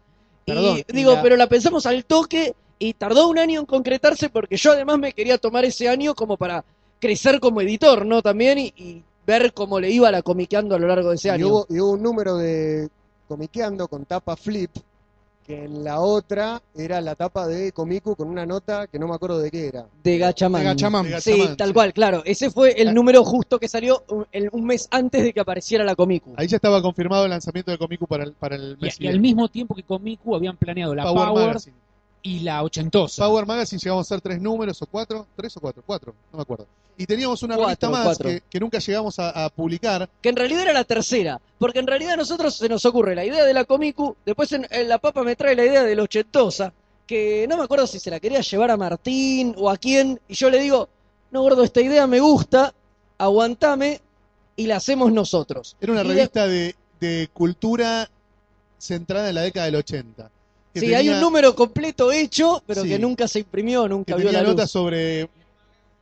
Claro, no, no, pero era, tenía de todo, tenía notas de deportes, de política, de un montón de temas distintos, pero todo centrado, todo centrado en los 80. Eh, y estaba lista para salir. Lo que pasa es que la persona que se iba a encargar de, de conseguir las publicidades nunca las consiguió. Entonces estaba toda la revista menos los avisos. Y decimos, Era "Che, inviable, claro. pero nos faltan 11 páginas, son las 11 publicidades que el que tenía que vender no vendió. No, bueno, pero aguantame un mes, que esto, que el otro, que la semana que viene tengo la reunión con la mina que me prometió, que bla, bla, bla, bla, y así se fue diluyendo y nunca salió. Eh, ¿Cuál es el último número en papel que sale de Comiqueando antes de esta etapa de el sitio y los podcasts y tal? El último papel que hay.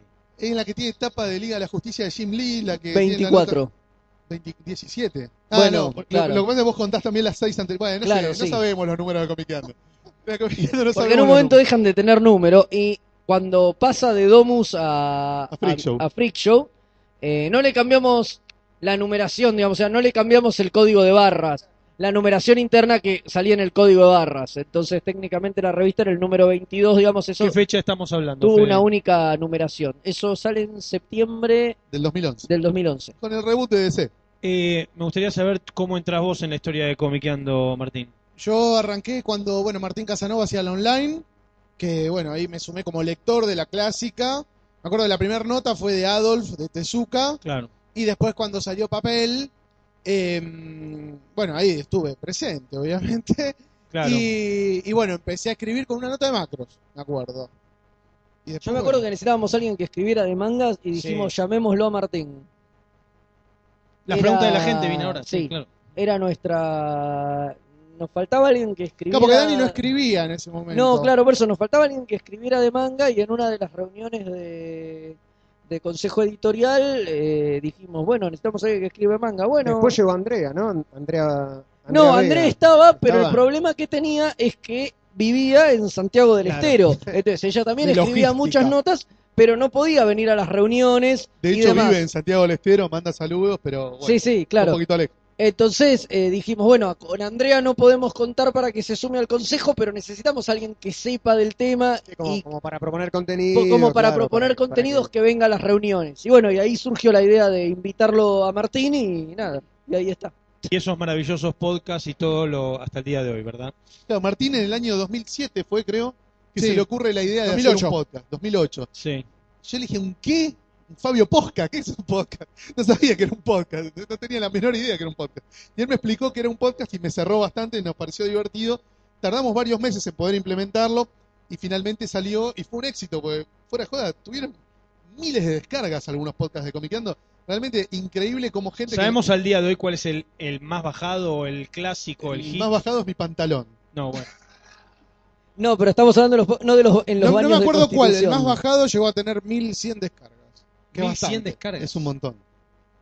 Ahora sí llegó el momento de las preguntas Sí. de la gente, un momento Esperamos que, todos hayan completado los papelitos que tienen las mesas. Vamos a darles dos O minutos. si no levantan la mano y Seba, van... Seba, vamos Sí. a darles dos minutos más para que completen los papelitos con una pregunta o dos de las que nos haga Martín o vos. Es que, ah, perfecto. Pues si no ya estaba para que alguien levante la mano y diga Sí, cualquier si alguien quiere levantar y la vamos- mano y... No, más fácil con los papelitos. Sí, no, pero parece. mientras que completen los papelitos, Obvio. mientras vamos descargando una pregunta de los... Si tenemos Sí, más están. papelitos que tiempo para contestar preguntas, quédense tranquilos que En vamos a contestar mesas. todos los ¿Quién papelitos tiene papelitos? en Levante. Yo- el yo- papelito. Yo, no voy a, Ahí. yo no voy a recoger los papelitos, pero vos hacenos un par de preguntas más si les damos tiempo. Bueno, dale, mientras recogemos los Sí, papelitos. a ver, ahí Seba tiene. Se Señoras y señores, vamos a empezar con los papeles.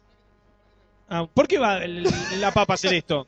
Quiere que morcille un poquito. No, Claro, no, Hay que Claro. morcillar, dale, pregúntame. Bueno, Ceci. Cuando Vamos. empezaste a hacer la revista, Sí. cuando tomaste el rol de editor, dijiste, ¿qué onda? ¿Qué es lo que quiero hacer yo? ¿Qué me gustaba de antes? ¿Qué no Qué me mierda gustaba? hago, El Hero Return, dicen muchos. Sí, yo sentía, por ahí no, no llegué a los niveles de, de la mula, ¿no? De desprecio a la época, a la época de Casanova, pero sí, yo sentía que el espíritu de la revista había mutado y qué sé yo, mi intención era un poco que tenga el espíritu de la revista que a mí me gustaba leer, más que más que otra cosa, digo, yo como escriba había colaborado muy poquito con la, con la Comiqueando, entonces tampoco es que decía, eh, quería volver a la revista que a mí me gustaba hacer. No, no, a la revista que a mí me gustaba leer, digo. Yo decía, loco, la Comicando tenía algo cuando yo la leía, cuando era lector, que me gustaba y bueno, me gustaría que la época que yo hago eh, recupere eso. Y bueno, nada, y empecé a llamar también, qué sé yo, muchos de los colaboradores clásicos eran amigos, por ahí algunos que nunca habían, que no habían querido colaborar con Martín, eh, estaban dispuestos a colaborar eh, si la hacía yo, y bueno, que la papa volviera a ser el que editaba las notas y las revisaba, digo, había cosas que obviamente en el, ¿Hubo en alguna el coso se nota? habían perdido. ¿Hubo alguna nota de ese periodo tuyo que dijeras, qué pena, puta, no pude llegar a publicar esa nota? Algo que tuvieras en mente. No, no, creo que publiqué todas. Digo, muchas veces lo que te pasaba es lo que decía Andrés antes, ¿no? De, de- del consenso y el tema de capitanear a veces te deja bailando Bien. siempre con la más fea, ¿no? Eh, la tenemos nota que que ir a la pregunta, Fede, lamento Bueno, interrumpirte porque si el no, no tiempo es termina tirano. más esto. Esto fue hacer tiempo hasta que.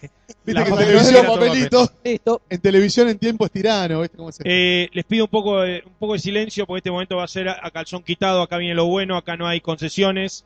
Acá están las acusaciones.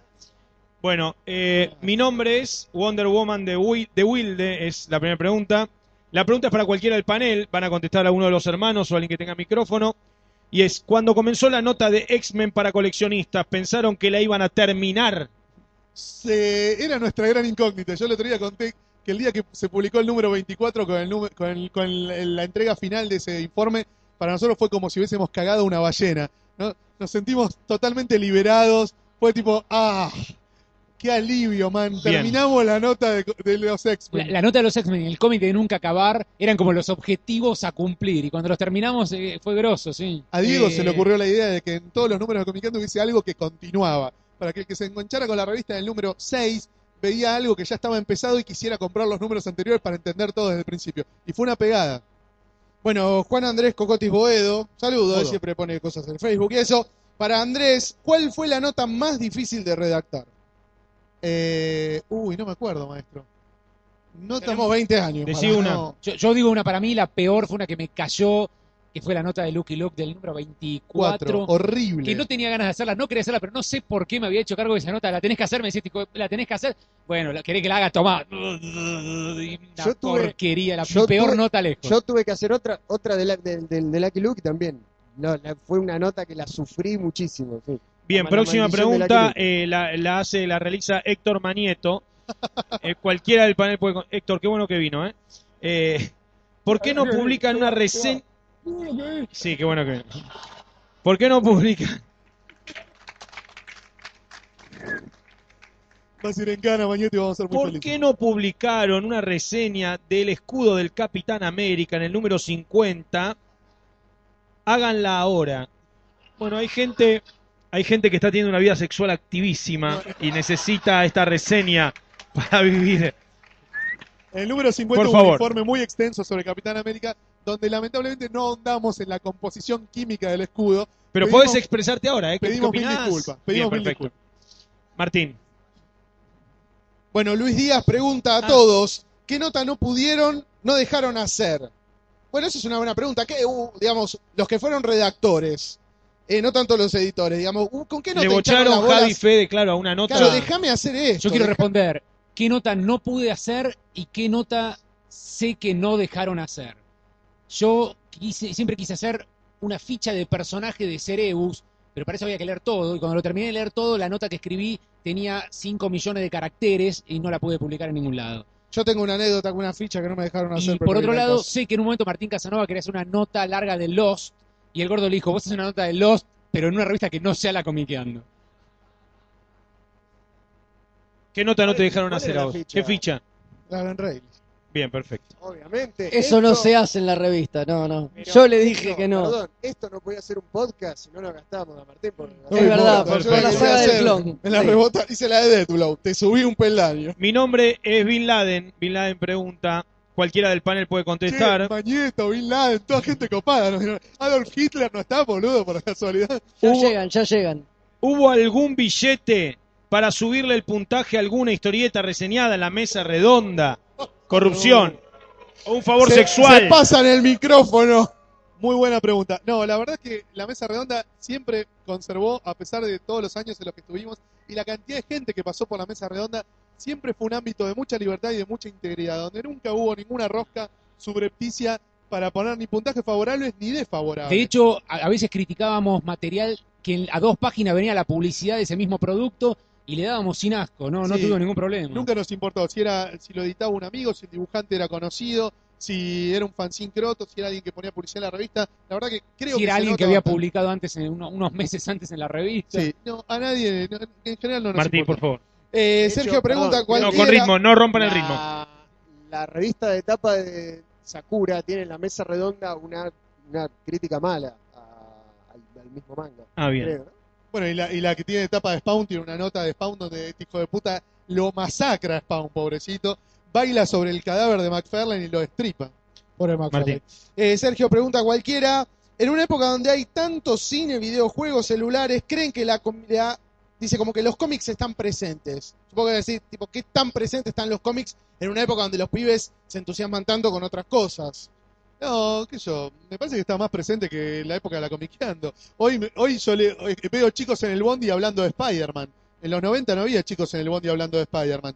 Me parece que hoy está como un poco a partir del fenómeno de las películas y las series de televisión, está un poco más masificada la historieta y Claro, por ahí se gente. consume, ¿no? Como producto accesorio. accesorio a la película y no viceversa. No es Pero que se lo- consume, que es lo pero importante. se consume, sí, pero sin duda me parece que se consume historieta y se consume un montón. Y Esta además, pregunta, bueno, sí. se- sorry, se abrió mucho el campo para generar cómics para internet, cómics para celulares, cómics, o sea, los cómics hoy están en todos lados. El otro día me llamó mucho la atención, perdón. Eh, un pibe de 12 años leyendo un tomo de Batman de esos que había sacado Clarín. Y le digo, ¿y te gusta? Me dijo, y es la primera vez que leo historieta. Dije, mira vos, loco, 12 años. ¿Era un chico que conocías o estabas No, parecías no. un abusador de menores? No, estaba ahí, Era, era su novio, Sí. era su novio. Estuviste en, la, en la cabina de un avión alguna vez, ¿no? tanteando. ¿no? Conociendo, conociendo gente. Carla Conte hace esta pregunta, es para Bueno, Andrés. Acorsi o Diego Acorsi. ¿Fue real la pelea con láser o una puesta en escena? Seguramente refiriéndose a lo que sucedió en Fantabaires alguna vez. No, yo no me acuerdo de ninguna pelea. Nunca nos llevamos bien porque ellos tenían una forma de tratar al público y al producto y las notas de una manera y nosotros de otra, pero no hubo una pelea de encontrarnos y pegarnos, encontrarnos y putearnos. No, a ver, mira, ¿Cuál en- fue el momento más picante? entre los dos staffs siempre hubo la mejor onda. Lo que pasaba era que ellos bardeaban cosas que a nosotros nos gustaban, nosotros bardeábamos cosas que a ellos les gustaban, a nosotros no nos gustaba cómo Cinco estaba. años tenían. Claro, a nosotros no nos gustaba cómo estaba escrita la láser Sí. y el propio público inventó el Boca River en los correos de lectores de las dos revistas. Perfecto. A nosotros nos convenía ese Boca River porque era una especie de Boca Nueva Chicago en realidad, porque ellos vendían mucho más que nosotros. Y a ellos, como no les convenía, barrían un poquito bajo la alfombra esa polémica, pero el público se las hacía reflotar cada tanto. Perdón, ¿te puedo preguntar yo de tu apreciación de Sí, tus querido. apariciones en Cazador? Va, Sí. tus apariciones. Las apariciones de eso en Cazador. Que eso era cruel por demás. ¿Cómo te lo tomaste? Sie- Siempre me daba intriga, porque yo compraba las dos revistas y decía, esto es tremendo. No, man". a- al principio me chupó un huevo. a Charlie García lo trataba mejor en Sí. Cazador que a vos, boludo. Al principio me chupaba un huevo, después ya la cosa fue tomando un, un clima un poco más oscuro y Sí. hubo como una especie de pelea entre la gente de Cazador y la gente de Comicando que después se arregló y somos todos amigos, está todo bien. Bien. Bueno, Luis pregunta, eh. ¿a qué Y bueno, ¿qué va a ser? No, no, fue un chiste. No, no, no, El amor es. Eh, Luis pregunta, ¿a qué autores se quedaron con ganas de entrevistar? Eh, bueno, yo a Robert Crumb, Alan Moore y Albert Uderzo y Fácil. después, no sé, a Hugo Pratt tuve la suerte de conocerlo, pero nunca lo entrevisté. Eh, creo que esas son las leches más heavy con las que me quedé, me parece. Sí, yo también, si me pongo a pensar, no sé, todos los que no pude entrevistarlo porque se habían muerto, pero de los vivos, no sé, qué sé yo. A- Quizá a Moebius, que estuve charlando un poquito con él cuando se encontró con Jodorowsky en Yo lo entrevisté, yo lo entrevisté. no lo los putos. no, no, la verdad que no. Acá hay autores que todavía hoy por hoy cuando viajan a convenciones dicen, no puedo creer, está ahí Nick. Wolfman. Haceme un gato.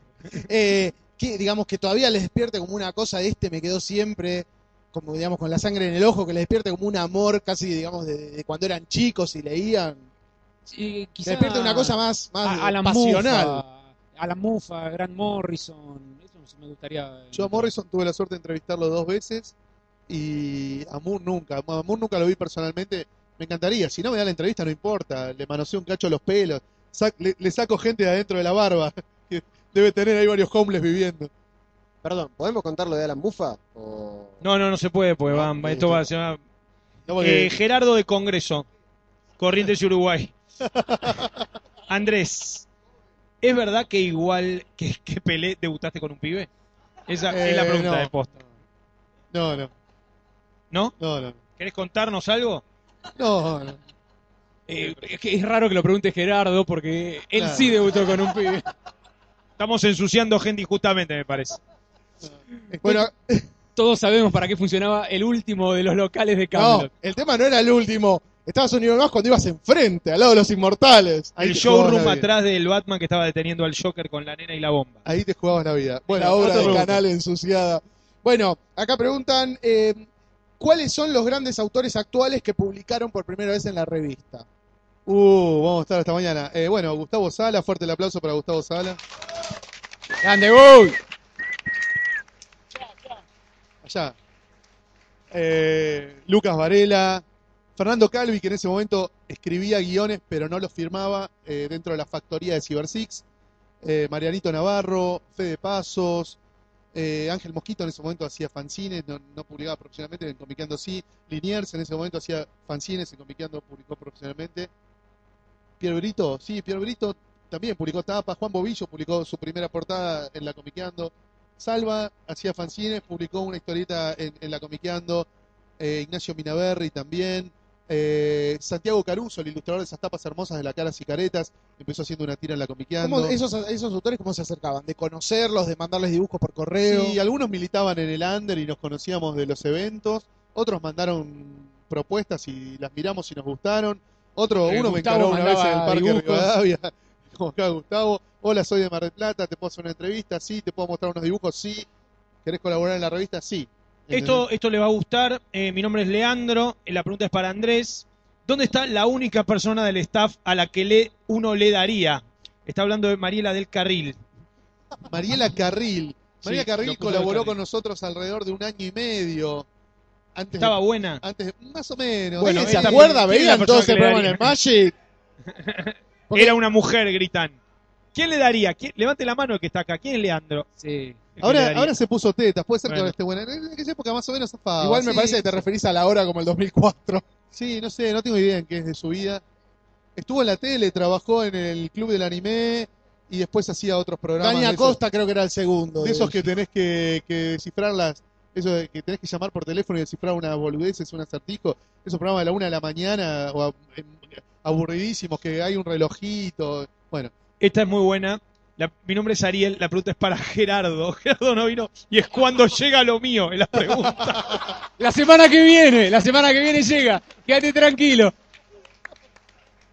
Dios mío. Por favor. Bueno, Luis pregunta para Fede si le pesaban las comparaciones con la etapa clásica de la Comiqueando. Sí, me pesa... No, no, era otra, era otra época, no, qué sé yo. Era, era, era imposible. Creo que alguna vez me lo preguntaron y yo dije, el problema es que para que volver a hacer la etapa clásica de la Comiqueando, por lo menos en mi caso, tenía que te- volver a tener 15 años. Y me parece que eso era lo irrepetible. Digamos, el momento histórico en el que la Comiqueando clásica salió. Pero vos- La Comiqueando clásica me parece que fue la Comiqueando por el momento en el que salió y lo que significó en es- ese momento para todos los que estábamos ahí, los que integrábamos la ¿Por qué generación hubo- perfil, digamos. Después, bueno, éramos todos ya muy grandes cuando ¿Por qué hubo mesa redonda etapa. en la Comicu y no en la Comiqueando? Porque Los temas de la Argentina, ¿no? Los temas. Lo una- una seriedad. ¿eh? Realmente con una seriedad se va a presentar Scioli el año que viene. Claro. Como, ¿Por qué? Era, claro. ¿Por qué no hubo?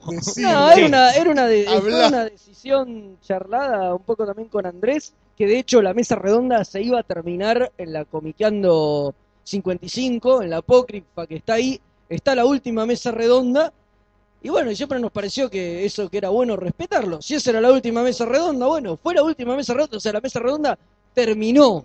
En un momento se decidió, bueno, esto no da para más, llegó hasta acá, no sigue, y bueno, nada. Y Y, además- la alternativa a la mesa redonda era algo que implementamos al principio de mi etapa en Comiqueando, que era el, eh, zona crítica. el- Zona crítica, la zona crítica. Eso era un poco lo que iba, eh, la idea que tenía Andrés para reemplazar a la, A la a- mesa a la redonda. mesa redonda en ese momento que la Comicando dejó de salir. Y bueno, nosotros tomamos esa posta y lo hicimos. No, no se mantuvo porque también en un momento cuando la Comicando perdió la continuidad bimestral, decidimos eliminar las secciones. Porque dijimos, si, si la Comicando no sale regularmente, que tenga secciones mínimamente de actualidad no tiene sentido, volvamos a la Comicando de solo notas. Entonces por eso en algún momento dejó de salir y, y se fueron las fichas, etcétera. Y además, si ustedes se fijan bien, van a ver que en la Comicu, todas las secciones son replicantes con los nombres cambiados de las secciones de la Comiqueando clásica. ¿sí? Eh, el- el- eh, lo que en la Comiqueando clásica era la, era la Narcomics, se convirtió en la Comicultura, lo que era la verdulería se convirtió en la tintorería, lo que era el Cemento Infinito se convirtió en eh, Manga Manía. Manga Manía. O sea, todas las secciones de la Comiqueando clásica se replicaron en la Comicu con el nombre mínimamente cambiado. Así que era lógico tomar la mesa redonda y reproducirla en la Comicu. Bien, una pregunta más de Anónimo. Para Diego esta pregunta. ¿Dónde está Diego Grillo Truba? ¿Es verdad que es novio de Blas Vives? Preguntan. Eh, probablemente haya fallecido, no, También, no sabemos nada de él. Estuvo en una charla sobre literatura fantástica hace poco. Estuvo dando un taller de literatura en Tucumán donde lo echaron por tratar mal a los alumnos. Trabajaba para Perfil, creo. Sí. Y, Sí, de- es trabaja de la. Corpo. y sí, seguramente sí. debe seguir siendo. ¿Hay hay alguien que sabe algo? Campi.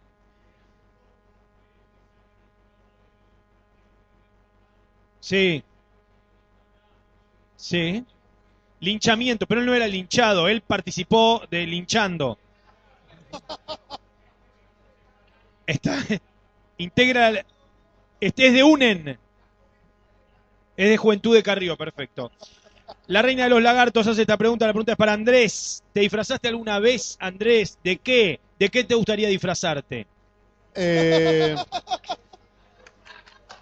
la última vez que me disfracé fue en el año 2005 en una fiesta de disfraces que me invitó una amiga. Me disfracé de Genialo, el robot cartonero que hace Cartman para engañar a Butters y termina engañando a todos los milicos de Estados Unidos.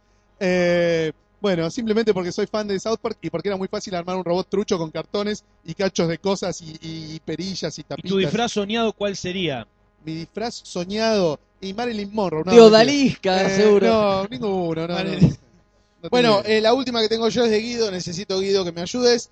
Andrés, ¿por qué no recibiste mi? Guido, ¿dónde está? Pija. Leche en tu cara. No, No, es Guido, no. el cartonero Es de, el- el- del- del- es, es un, es un chiste muy interno que tiene que ver con mi. Ah, Es, un va. chiste muy interno que tiene que ver con mi blog. con el 300 troll. 600 365 cómics por año. Perfecto. Bueno, la última pregunta para todos. Nadie va a decir nada de. ¿Qué, es- qué dice acá? Cua- Cuatordio. Cuatordio, nada, que aprenda a Es dibujar. un muerto vivo. Que aprenda a dibujar. Que, que, que aproveche ese plan trabajar que le dan en la fierro Perfecto. Por publicar Están basura. abiertos y después lo completaba la pregunta diciendo: se vienen nuevos proyectos. No nos desafíos. hicieron la pregunta que yo pensé que nos ¿Cuál- iban a hacer. era? ¿Cuándo sale el próximo número? Claro, ¿Por qué no sale la revista en papel? ¿Por Claro, qué no sale la revista en papel, Andrés? Te la hago yo. Porque es mucho quilombo hacerla Perfecto. y no queremos seguir rompiendo las pelotas un montón de gente que hay que romper las pelotas para que la revista salga en papel.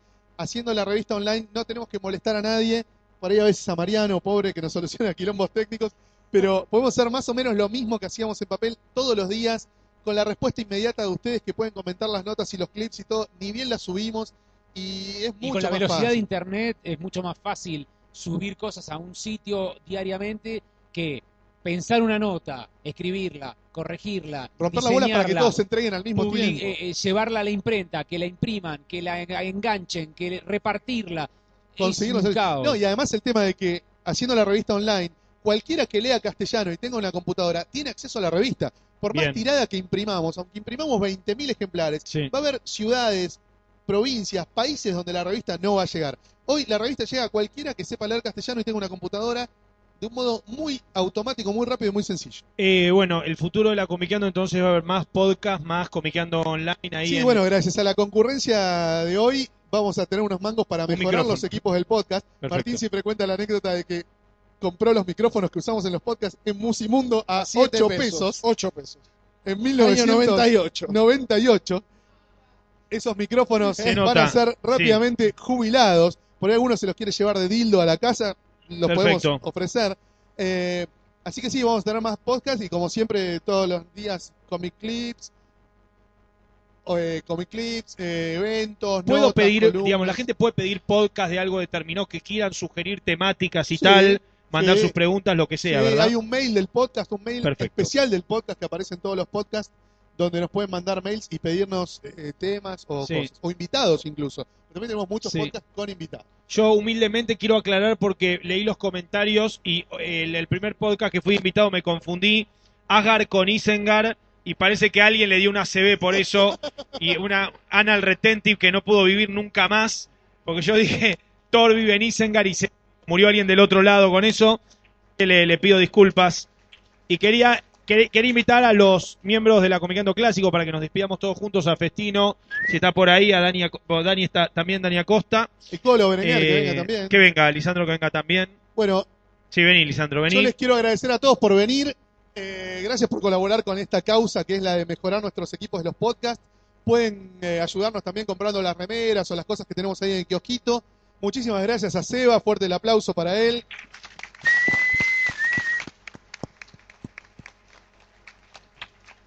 Muchísimas gracias a Martín, también un aplauso grande. A Gustavo del Ultrabar por abrirnos las puertas del lugar. A Santiago que está operando la parte de micrófonos y luces. A Dante que ahora en un ratito va a poner música para los que se quieran quedar a bailar, charlar o escabiar. Bueno, obviamente a todos ustedes por venir. Y en algún momento haremos por ahí en el próximo podcast el minuto de silencio para los fallecidos esta noche. Eh, hemos hecho un- una masacre digna de 300 en cantidad de Sí. muertos. Eh, bueno, mucho Starscream, mucho Starscream. La verdad que Starscream, el verdadero vino, el verdadero Starscream vino. El elemental de la traición, el hijo de Starscream y Julio Cobos, está presente aquí. No lo vamos a nombrar para no manchar aún más su reputación, pero, pero vino, vino. Eh, así que bueno, muchísimas gracias. Esperamos juntarnos antes de que Comiqueando cumpla 40 años, porque ahí ya sí vamos a estar juntando guita para la operación de próstata directamente, no para los micrófonos. Eh, bueno, nada más. Gracias a todos por venir y se pueden quedar hasta cuando quieran. Gracias.